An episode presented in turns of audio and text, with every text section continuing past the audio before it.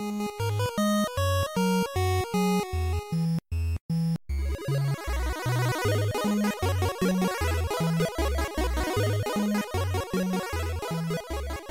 und herzlich willkommen zu einer neuen Folge voll verpackt mit mir, dem Falco und dem Alex. Moin. ich dachte, ich mache mal was anderes. ähm, heute, heute sprechen wir über ähm, Spiele, die auf dem zweiten Blick ein bisschen anders sind als, ähm, also zumindest was auch was das persönliche Empfinden angeht, als wenn man sie das erste Mal spielt. Und bevor ich mich jetzt hier um Kopf und Kragen rede, äh, erzähl du doch mal, ähm, wie, denn das Thema kam von dir und du hattest gerade ein sehr gutes Beispiel dafür. Genau. Ähm, und, und ja, beschreib mal, warum wir darüber reden. Ich spiele jetzt seit einer längeren Zeit schon Red Dead Redemption 2 und ich glaube, ich habe das hier in diesem Podcast auch schon ein paar Mal gesagt. Ich tue mich sehr schwer mit dem Spiel. Also Red Dead Redemption 2 ist einfach auch ein verdammt langes Spiel und ich habe jetzt mh, hm, also ich habe zum einen habe ich das Spiel schon mehrere Male neu angefangen. Nach den ersten, ich würde jetzt sagen, zwei oder drei Stunden habe ich dann einfach nochmal neu gestartet und dann habe ich nach den ersten vier oder fünf Stunden nochmal neu gestartet. Und äh, mittlerweile spiele ich aber an einem Spielstand schon relativ lange. Ich würde sagen, oh, jetzt so bummelig vielleicht 40 Stunden oder so. Und habe trotzdem noch nicht das Gefühl, dass das Ende auch nur ansatzweise in Sicht ist. Red Dead Redemption 2 ist einfach ein verdammt langes Spiel. Was mir aber auch bei dem aktuellen Playthrough passiert ist, ist, dass ich an verschiedenen Stellen einfach über mehrere Wochen das Spiel pausiert habe.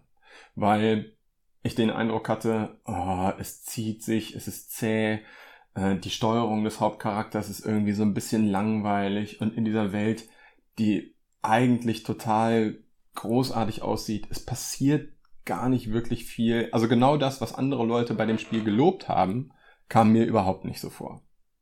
Aber was jetzt gerade passiert, die letzten paar Tage, also ich würde jetzt sagen so seit einer Woche oder so, ist, dass ich das Spiel mit ganz anderen Augen sehe.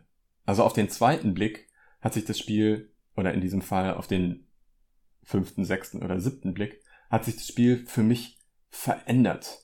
Und jetzt gerade bin ich in der Situation, wo ich eigentlich gar nicht pausieren möchte. Ich möchte eigentlich mhm. jede freie Minute, die ich habe, möchte ich in Red Dead Redemption 2 verbringen und möchte, möchte einfach weiter sehen, was mit Arthur Morgan, was mit der Gang passiert. Ich möchte mit meinem Pferd durch die Prärie reiten. Selbst das Kämpfen und die Steuerung des Charakters, die mir früher überhaupt nicht zugesagt haben, gehen mir mittlerweile leichter von der Hand. Und was für mich so überraschend ist, ist, dass das tatsächlich, dass bei diesem Spiel, selbst nach 30 Spielstunden, oder so sich meine Einschätzung zu dem Spiel so stark verändern kann. Mhm. Und äh, deswegen wollte ich dich mal fragen, also zum einen, wie ist dir das bei Red Dead Redemption gegangen? Weil du das Spiel ja auch, du hast es durchgespielt. Nein. Ähm, stimmt, du hast das Ende noch nicht gespielt. Ja. Wie ist es dir bei Red Dead Redemption 2 gegangen? Und hast du vielleicht andere Spiele, bei denen es so war, dass sich die, deine Meinung zum Spiel über den Verlauf des Playthroughs verändert hat, zum Guten oder zum Schlechten? Ähm, ja, definitiv. Also bei Red Dead Redemption, das ist für mich ein anderer typischer Fall, nämlich der, mir geht die Luft bei Open-World-Spielen aus. Mhm. Ich bin ja gerne jemand, der Sachen abhakt auf Karten und alles an Nebenquests mitnimmt und alle Upgrades möglichst früh freischaltet und sowas. Und ähm, bei Red Dead Redemption war, ging mir dann irgendwann die Puste aus und das passiert mir häufig häufiger. Bei Skyrim würde ich sagen, ist das auch so, dass ich eigentlich nie das Ende der Hauptstory gesehen habe. Bei ähm, Death Stranding war das zuletzt auch so, mhm. dass ich dann irgendwann raus bin und dann ist man auch so weit raus, dass es schwer ist, wieder da reinzukommen. Ja. Ähm, und sich wieder reinzuspielen. Das ist, deswegen würde ich sagen, dass bei Red Dead Redemption bei mir nicht unbedingt der Fall ist. Aber es gibt schon Spiele, wo sich meine Meinung mit der Zeit geändert ähm, hat. Was ich im Moment spiele, ähm, und das ist nicht exakt das, wovon du sprichst, aber ist irgendwie ähnlich, ist ähm, Satisfactory. Ähm, was ja quasi von allen Leuten so gesagt wird, ist wie Factorio nur in 3D. Also ein Spiel, in dem du Ressourcenabbau und Produktionsketten optimierst, aber nicht im Sinne von so alten Simulationsspielen, sondern wirklich im Detail. Ne? Äh, du, du siehst exakt, wie, wie sich Erz von dem Miner in den äh, in den Schmelzkessel bewegt und so weiter. Und dann du diesen Produktionsablauf ähm, optimierst. Mhm. Und das hat mir bei Factorio überhaupt nicht gefallen.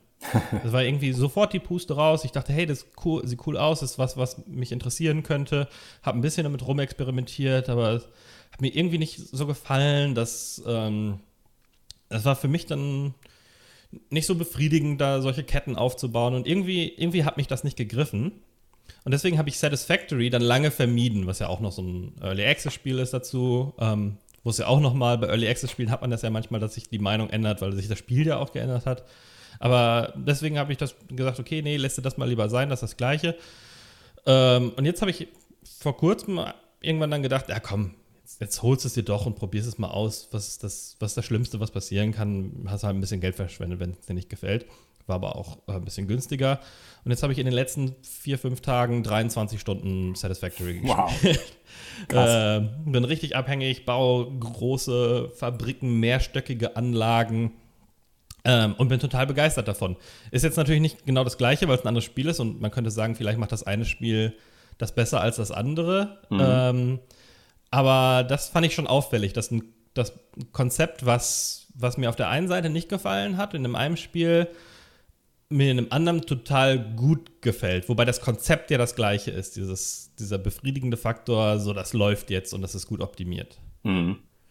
Ich glaube, die Variante, dass sich die Meinung über ein Spiel im Verlauf der Zeit ändert, vom Guten zum Schlechten hin, das ist was, was ganz organisch in ganz vielen Spielen passieren kann. Mhm. Das ist eben einfach ne, dieses, dieses Gefühl des Neuen, dieses Gefühl, etwas zu machen oder eine Welt zu erkunden, die du noch nie erkundet hast.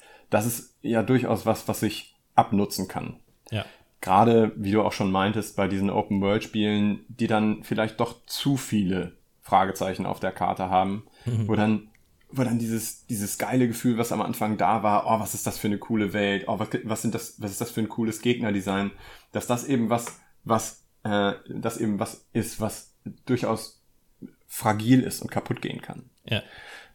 Äh, viel spannender finde ich aber eben genau diesen anderen Fall. Also, dass du ein Spiel anfängst und eigentlich findest du es doof. Aber du findest es gar nicht so doof, dass du jetzt tatsächlich aufhörst zu spielen. Und irgendwann kommt dieser Punkt, wo das umschwenkt. Und da stelle ich mir die Frage, also zum einen, warum spielt man diese Spiele weiter, obwohl sie doch gar nicht so cool sind, wie man ursprünglich gedacht hat? Und zum anderen, wie viele Spiele, die man im weiteren Verlauf vielleicht geil gefunden hätte, bleiben auf der Strecke, ja. weil sie den Einstieg vermasseln. Oder was heißt den Einstieg? Sagen wir mal die ersten fünf Stunden, das ist ja schon der erweiterte Einstieg vermasseln. Es ist ja nicht mal so, dass es unbedingt am Spiel liegen muss. Es kann ja auch einfach Timing, was gerade so mich persönlich angeht, sein. Ne? Wenn ich mhm. ein ähm, komplexes Strategie-Simulationsspiel ähm, anfange, weil es gerade halt erschienen ist und alle Leute darüber reden, aber ich eigentlich gerade mehr Bock auf einen schnellen Shooter habe, aber mhm. ich so das Gefühl habe, hey, komm, das probierst jetzt mal aus, hattest du vielleicht sogar vorbestellt oder sowas. Und dann klickt es nicht, weil du gerade nicht das richtige Mindset dafür hast. Und dann kommst du aber irgendwann später, wenn du die Ruhe hast und ähm, Bock darauf hast, so Systeme zu äh, begreifen, gehst du dann nochmal ran und dann hast du einen komplett anderen Eindruck von dem Spiel. Ne? Das, in dem Fall ist das Spiel ja so identisch und deine Einstellung zu dem Spiel ist ein entscheidender Faktor. Genau. Ich glaube dadurch, dass wir, dass jeder von uns eben auch eine Tagesform hat oder das hat, was er, ähm, was er jetzt gerade spielen will und das hat, was er jetzt gerade nicht spielen will, mhm ich glaube, deswegen ist es auch total im Sinne der Entwickler, wenn die den Wiedereinstieg nicht zu kompliziert machen. Mhm. Ich glaube, wir hatten da schon mal drüber gesprochen in einer anderen Podcast-Folge, was total hilfreich ist, ist, wenn es, äh, wenn du äh, sowas wie ein Tutorial nochmal wieder aufrufen kannst, obwohl du dich bereits mitten in der Kampagne befindest. Ja. Oder auch total clever, das, das liebe ich ja sowieso, wenn du äh, die Möglichkeit hast, beispielsweise bei deinen Skills entweder für jeden einzelnen Skill nochmal eine ganz kurze eigene Tutorial-Sequenz zu spielen oder wenigstens ein Video siehst, ja. wie dieser Skill aussieht, wenn er ausgeführt wird. Ja, so ein kleines GIF ähm, kann, da, kann da einiges bewirken. Und ich, ich glaube, da, da kann es auch sein, dass manche Entwickler zu sehr von sich und ihrem eigenen Spiel überzeugt sind, weil sie sagen, ey, jemand, der das hier anfängt, der spielt es auf jeden Fall auch durch. Oder wenn er es nicht beim ersten Mal durchspielt, dann spielt es entweder wieder komplett von vorne oder gar nicht mehr weiter. Ja. Oder die Entwickler haben vielleicht gar nicht unbedingt die Zeit und die Kapazitäten, äh, darauf einzugehen, dass Spieler ja teilweise auch eine lange Pause von diesem Spiel machen. Ja. Mm, Was bei mir auch ganz stark äh, dieses, diesen äh, Gefühlsschwenk oder diesen, diesen Einschätzungsschwenk auslösen kann, das habe ich in der Vergangenheit auch bei mehreren Spielen festgestellt, ist, wenn ich einfach mal bewusst die Steuerung ändere Mhm. oder das Steuerungssystem ändere. Ähm, ich hatte das bei mehreren Spielen, komme ich auch gleich nochmal im Detail dazu, dass ich vom Gamepad auf Maus und Tastatur umgestiegen bin Ja. oder andersrum von Maus und Tastatur auf Gamepad umgestiegen bin Mhm. und plötzlich war das für mich ein völlig anderes Spiel. Ein viel besseres Spiel. Und hat äh, dem, dem Ganzen nochmal ein neues Leben eingehaucht, so dass ich dann, ja, wenn ich auf dem alten Steuerungssystem geblieben wäre, vielleicht aufgehört hätte. Aber durch der, durch die etwas besser geeignete Steuerung habe ich die Spiele dann doch durchgespielt. Ja, das ist äh, bei mir, ich hatte das gerade vor kurzem auch erst, ähm, dass ich mir Blasphemous nochmal für PC gekauft hatte. Das hatte ich vor auf der Switch Mhm. und habe es auf der Switch, ja, meistens im Handheld-Modus ähm, gespielt. Und ich spiele es am PC auch am Controller, aber ein, ein erstens ist der, der Switch-Controller nicht optimal, also gerade die Joy-Cons an der Konsole im, im, im Travel-Modus. Mhm. Aber auch dieses sehr schwierige, das ist so ein Sidescroller, der ähm, ein Mix aus Metroidvania mit ähm, Dark, sehr vielen Dark Souls-Elementen.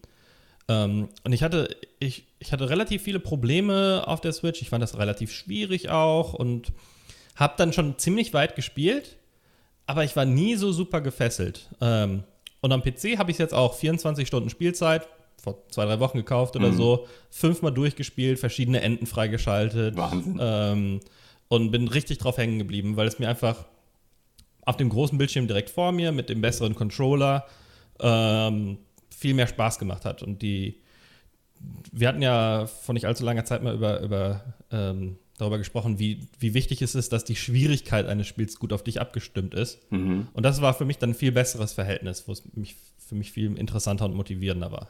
Weil du es nochmal in einem anderen Schwierigkeitsgrad als, als damals auf der Switch gespielt hast? Oder nee, weil es exakt der gleiche Schwierigkeitsgrad, aber weil es auf einem großen Bildschirm mit dem anderen Mhm. Controller für mich eine ganz leicht, also für mich ist es dann leichter. Ne? Ich sehe Ja. es besser, ähm, höhere Framerate, der Controller liegt ein bisschen besser in der Hand, Ja. dann kann ich ein bisschen besser steuern.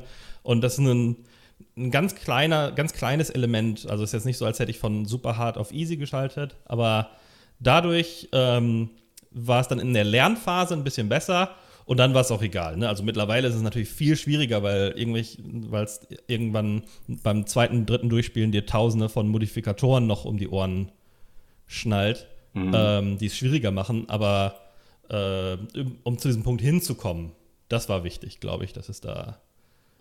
Ich glaube, die andere Richtung ist fast sogar noch ein bisschen häufiger, oder? Also, dass man ein Spiel hat, das man an seinem stationären PC oder an seiner stationären Konsole vielleicht nicht durchspielt, aber dadurch, dass das Ganze auch für die Switch erscheint und man es in, in den Bus, in die Bahn mitnehmen kann, gut, das passiert jetzt nicht mehr so häufig, Mhm. aber vielleicht in den Urlaub mitnehmen kann, wo Ja. man dann ein bisschen mehr Zeit hat und sich besser auf dieses Spiel einlassen kann. Ich könnte mir vorstellen, das passiert häufiger für Spieler, die zumindest mehrere Systeme haben.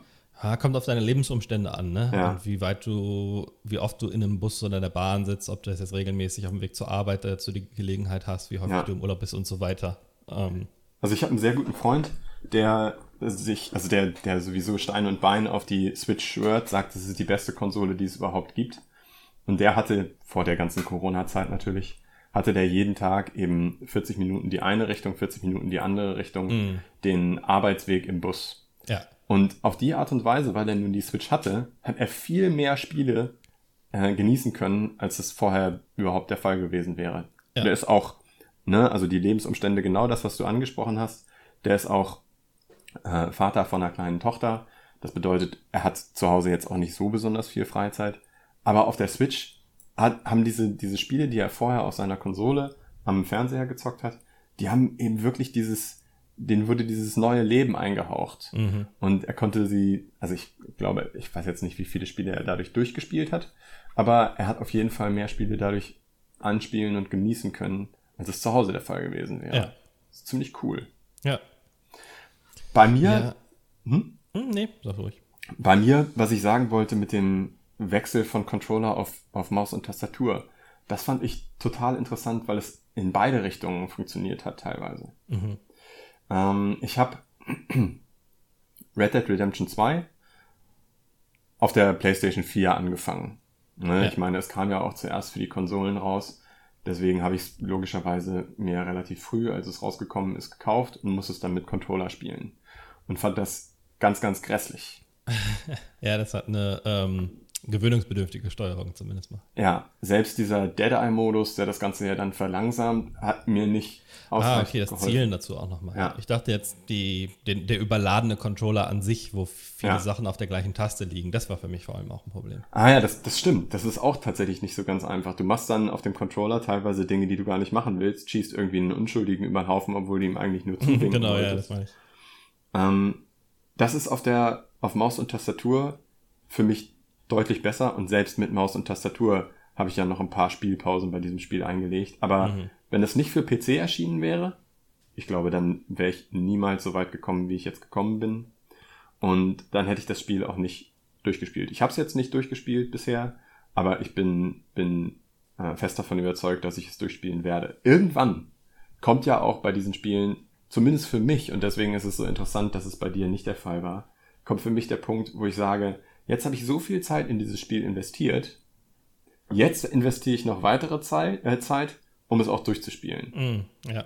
Ne? Also äh, deswegen, ich, ich weiß nicht genau, warum du dir den Showdown immer noch nicht angeguckt hast. Ja, bei mir ist, kommt dann oft auch irgendwas, was den, den Habit dann bricht, ne? Wenn Mhm. du irgendwie sowieso jeden Tag an einem Spiel spielst, dann ziehst du es auch einigermaßen durch. Und dann bei Red Dead Redemption kam bei mir, glaube ich, ein Umzug dazwischen oder sowas. Mhm. Oder eine längere Reise und solche Geschichten, die bringen mich dann mal raus. Ja. Ähm, und dann ist es immer schwieriger, wieder einzusteigen. Also, wenn ich so am Stück es wegspielen kann, mit wenigen Unterbrechungen, bei Tsushima war das jetzt der Fall zum Beispiel, dann bleibe ich auch so im, im Ja. Flow. Ähm, was ich interessant fand, äh, was du meintest, war mit Spielen, die dir erst gut gefallen und dann andersherum. Ich kann mir gut vorstellen, dass das relativ häufig der Fall ist, weil ähm, wenn dir das Kern-Gameplay nicht gefällt, ist das was, was du sofort feststellst. Mhm. Und wenn dir weiterreichende Features nicht gefallen, ist das etwas, was du nicht sofort weißt. Bei Remnant for the Ashes war das bei mir zum Beispiel so, wo das Core-Gameplay, das Schießen, macht mir eigentlich relativ viel Spaß. Da habe ich mich ziemlich schnell dran gewöhnt ähm, und mich da eingegroovt. Und dann habe ich verstanden, ähm, wie viel Auto-Leveling im Hintergrund läuft, wie ähm, das Spiel immer gleich schwer ist, ähm, egal wie du spielst, ähm, wie, wie diese ganzen Leveling-Systeme funktionieren. Dann die Bosse, die ich noch super enttäuschend fand, weil die alle irgendwie zu. Äh, die, der Boss ist eigentlich nur ein Bullet Sponge mit vielen Minions ähm, runtergedampft waren. Und dann ging mir das Spiel irgendwann auf die Nerven. Mhm. Ähm, Ja, ja. Und das kommt, glaube ich, häufiger vor, dass du irgendwas am Spiel findest, was dir, was dir nicht mehr gefällt, wo es zu komplex wird, wo es zu nervig wird auf irgendeine Art und Weise. Ja, also dass es nicht mal unbedingt die Eintönigkeit des Spiels ist, die dir dann dafür sorgt, dass du, dass es keinen Spaß mehr macht, sondern weil du bestimmte Systeme besser durchschaust und diese Hm. Systeme dann eben nicht cool sind. Ich Oder neue auch- Systeme hinzukommen, die dir nicht mehr so gefallen. Oder das. Ich glaube auch. Also die, die, am Anfang hast du praktisch noch so ein Honeymoon-Gefühl, ja. wo die Atmosphäre von so einem Spiel wahnsinnig gut sein kann oder auch eine, ein cooler Story-Einstieg dich über einige Sachen hinwegtragen kann. Aber wenn dann entweder du Systeme erkennst, die du kacke findest, oder Systeme dazukommen, die du kacke findest, das kann so ein Spiel echt verändern. Deswegen auch wieder Wobei, für die Entwickler richtig, richtig schwierig, ja, wie genau. du mit Systemen umgehst, die du später einführst. Das wollte ich auch gerade sagen. Ich meine, das ist irgendwie ein Lose-Lose für Entwickler, weil Mhm. du kannst natürlich sagen, du machst ein knackig kurzes Spiel, was du nicht mit weiteren Systemen unbedingt strecken musst, wo wenn der, der Core, das Core-Gameplay dir Spaß macht, dann hast du halt Spaß und dann ist es zu Ende und dann geht's weiter. Und dann kriegst du aber Beschwerden, dass das Spiel zu kurz ist. Ja. Und dann ist okay, wie können wir aber Ähm, du kannst auch nicht das gleiche Spielprinzip über 50 Stunden strecken, also brauchst du irgendwas Neues, was du einführst. Okay, okay dann fängst du darüber na nachzudenken, was sind denn irgendwelche anderen ähm, Elemente und Funktionen, die ich einführen kann. Und vielleicht sind die dann nicht immer die erste Wahl, wenn es an Stunde, Spielstunde 80, 90 geht. Ähm, und dann beschweren sich Leute dann. Deswegen habe ich auch gar nicht so ein Problem damit, Spiele nicht durchzuspielen, weil ich das Gefühl habe, äh, der Teil, der noch nicht gestreckt war, wo es mir Spaß macht, wo das für mich der richtige Komplexitätsgrad und Umfangsgrad war, den habe ich abgehakt. Mhm. Wenn das Spiel jetzt vorbei gewesen wäre, wäre ich auch happy gewesen, weil die Story für mich ja auch nicht so wichtig ist, obwohl ich sie schon oft gerne zum, e-, zu Ende sehen möchte oder auch das Gefühl haben möchte, ich habe ein Spiel durchgespielt. Aber ist für mich nicht ganz so wichtig wie vielleicht für dich. Das heißt, ich kann dann sagen, okay, ich wäre glücklich gewesen, wenn das Spiel hier zu Ende gewesen wäre. Ich habe mein, für mein Geld das bekommen, was ich haben wollte von diesem Spiel. Ich muss mich dem anderen jetzt gar nicht aussetzen. Mhm.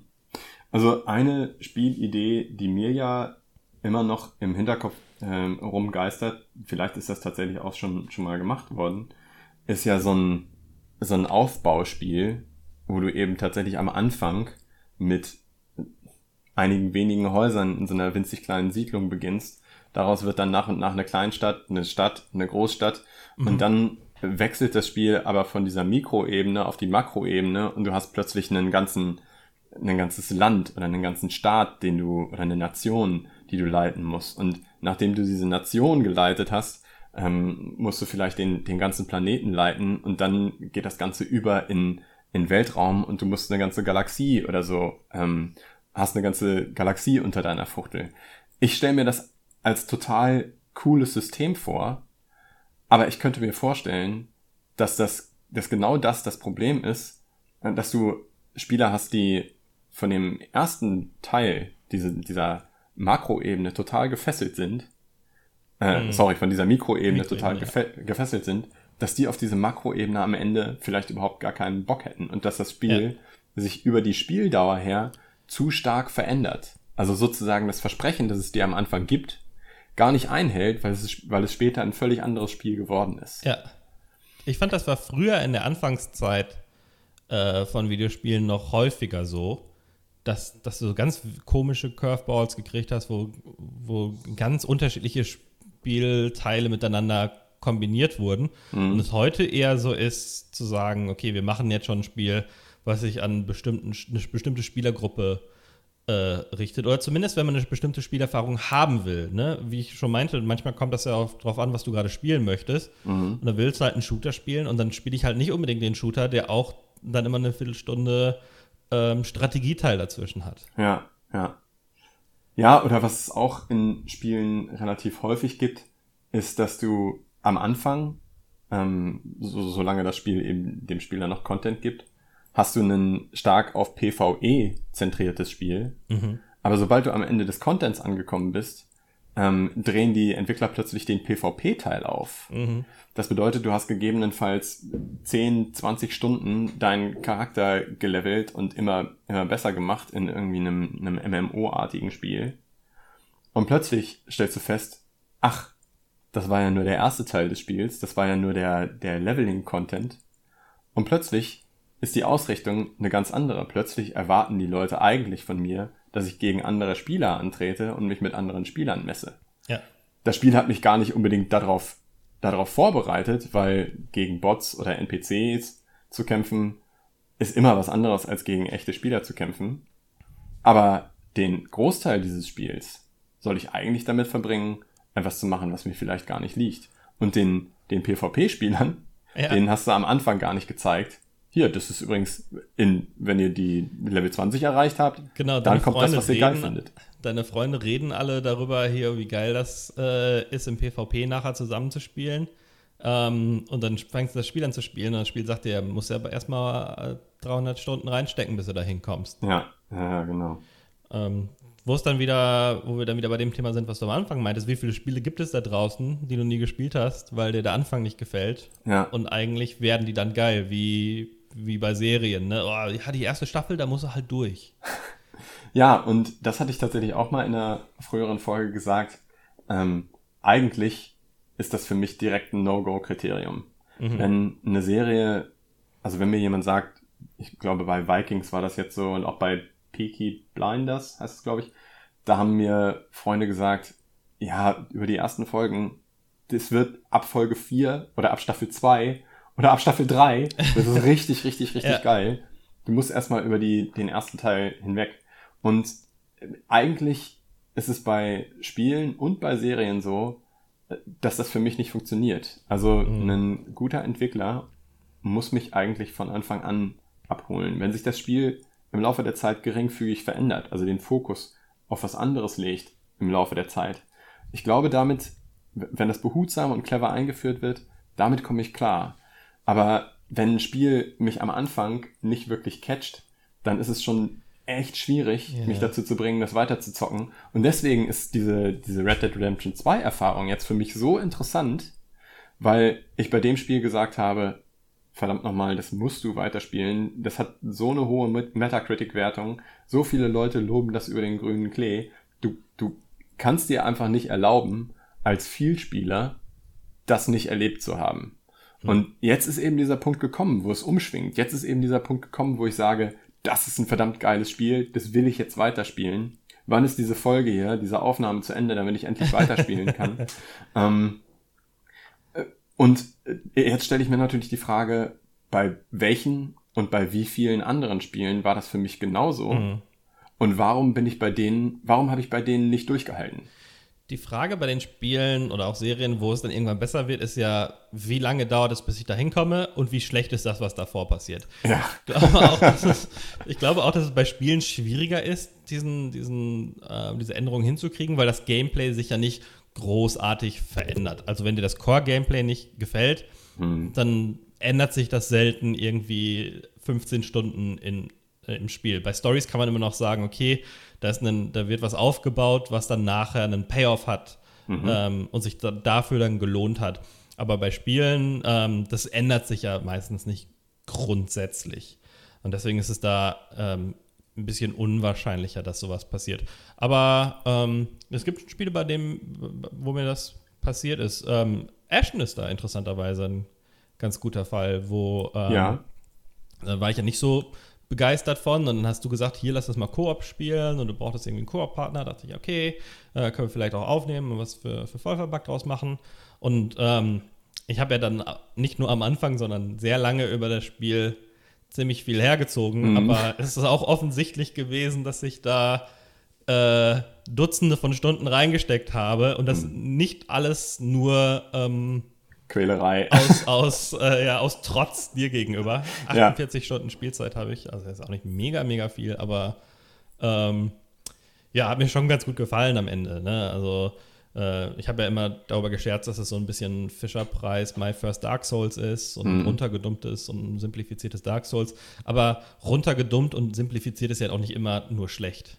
Ja. Ähm, Im Gegenteil, es, es gibt eher Spiele, äh, relativ häufig, die sagen, oh, das Spiel hat das gut gemacht, wir machen das gleiche jetzt in komplexer, aber dann verliert das irgendwie die Magie, mhm. ähm, die die Balance des Alten ausgemacht hat, wenn man es zu komplex macht. Zwei Dinge, die eben auch im Spielverlauf dazu führen können, dass sich die, äh, die Meinung des Spielers zum Spiel krass verändern kann, sind erstens Tutorial.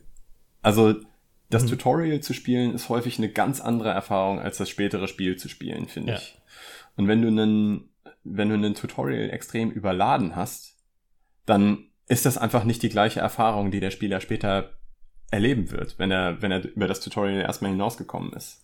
Ja. Und deswegen, das ist auch wiederum eine, eine ganz eigene Kunst, dafür zu sorgen, dass das Tutorial nicht zu lang wird, aber eben auch nicht zu kurz und dadurch zu viel in der ersten Anfangszeit vom Spieler verlangt wird. Ja. Ich glaube, das ist, das ist ganz, ganz schwierig, das abzuwägen und da das richtige Maß zu finden. Vor allen Dingen auch für jeden Spieler das richtige Maß zu finden. Ja, ich habe jetzt was Interessantes über Cyberpunk ähm, gehört.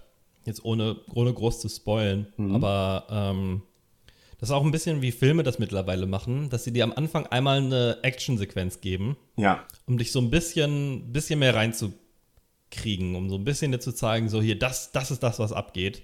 Ja. Und dich nicht über irgendeinen Hindernisparcours laufen lassen, wie das früher Spiele gerne gemacht haben. und das ist wohl auch so bei Cyberpunk, dass es mit einer Actionsequenz anfängt ähm, und danach wirklich erst das Tutorial startet, wo es dir dann die Kleinigkeiten ein bisschen besser erklärt. Was natürlich heutzutage einfacher ist, weil du eher davon ausgehen kannst, dass Leute wissen, wie man sich bewegt, duckt, hm. zielt, schießt, in Spielen zumindest mal. Ja, The Force Unleashed hat dir ja beispielsweise Darth Vader in die Hand gedrückt als, als mhm. allererste Spielminute. Du hast Darth Vader gespielt in der ersten Spielminute. Das ist natürlich, also klar, du spielst nicht das ganze Spiel über, aber das ist natürlich für den Spieler schon mal ein, ein krasser Einstieg, zu wissen, ja. ah, in die Richtung geht das Ganze irgendwann mal. Ja. Das zweite, was die Einstellung von Spielern zu einem Spiel, finde ich, auch sehr, sehr stark beeinflussen kann, sind Bosskämpfe. Mhm, ja. Weil wir es ja auch ganz häufig haben, dass Bosskämpfe eben einfach anderen Regeln folgen mhm. als der gesamte, der gesamte Teil dazwischen. Also dass beispielsweise ähm, in den Bosskämpfen die Regeln von vorher nicht mehr gelten. Dass du eben nicht so schießen musst wie ja, in einem, äh, in, einem, in einer Sequenz gegen ganz normale Gegner. Oder mhm. dass ähm, dass ein Boss vielleicht auch einfach nur eine Quicktime-Sequenz ist. Ja. Also sowas kann ja, das kann ja das Enjoyment, die Freude, die du daran hast, dieses Spiel zu spielen, durchaus auch kaputt machen. Ne? Ja, oder andersrum. Ähm, die Bosskämpfe sind spektakuläre Sequenzen, die dir nochmal alles abverlangen, aber super inszeniert sind und du freust dich jedes Mal drauf und du mhm. willst du, du nimmst vielleicht auch nicht ganz so geile Segmente in Kauf, um den nächsten Bossfight zu sehen. Genau, du würdest vielleicht sogar wünschen, dass einfach sich Bossfight an Bossfight an Bossfight reihen würde. Ne? Mhm. Ja, also ich, für mich ist das eine extrem interessante Erfahrung gewesen, jetzt gerade bei so einem, so einem AAA-Blockbuster wie Red Dead Redemption 2 festzustellen, ähm, wenn ich da dran bleibe, dann dann kommt vielleicht eben doch der Punkt, wo ich sage, wow, jetzt hat's Klick gemacht. Genau dieses, jetzt hat's Klick gemacht. Ja.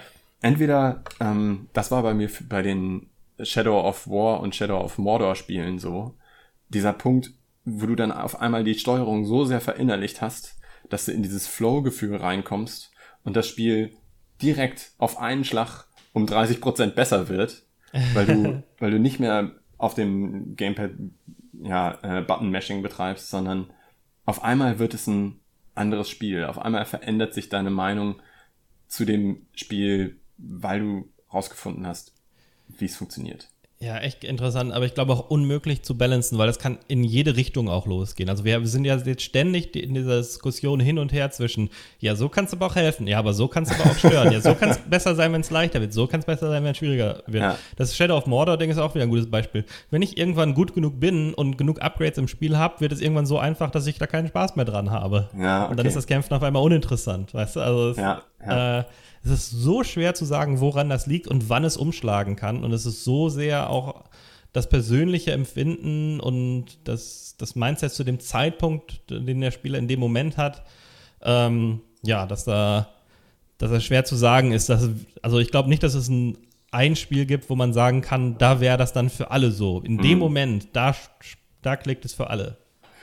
Weißt du, was ich tatsächlich wiederum glaube, und damit kommen wir zu einem meiner absoluten Lieblingsthemen, was den Spielen helfen würde, ist, wenn sie sich stärker in ihrer Spielzeit beschränken. Also wenn du dich stärker in deiner Spielzeit beschränkst, passieren zwei Dinge. Erstens, der, die Gefahr, dass das Ganze dem Spieler langweilig wird, ähm, wird verringert.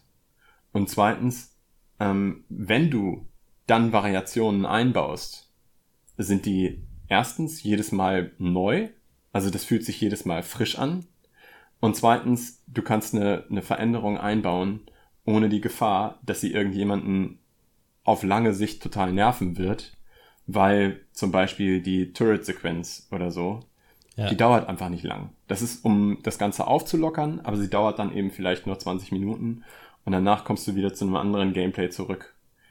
Hm, ich, ich glaube wirklich, dass es vielen Spielen gut tun würde, wenn sie nicht gar so lang wären weil du viele Gefahren damit einfach umgehen kannst.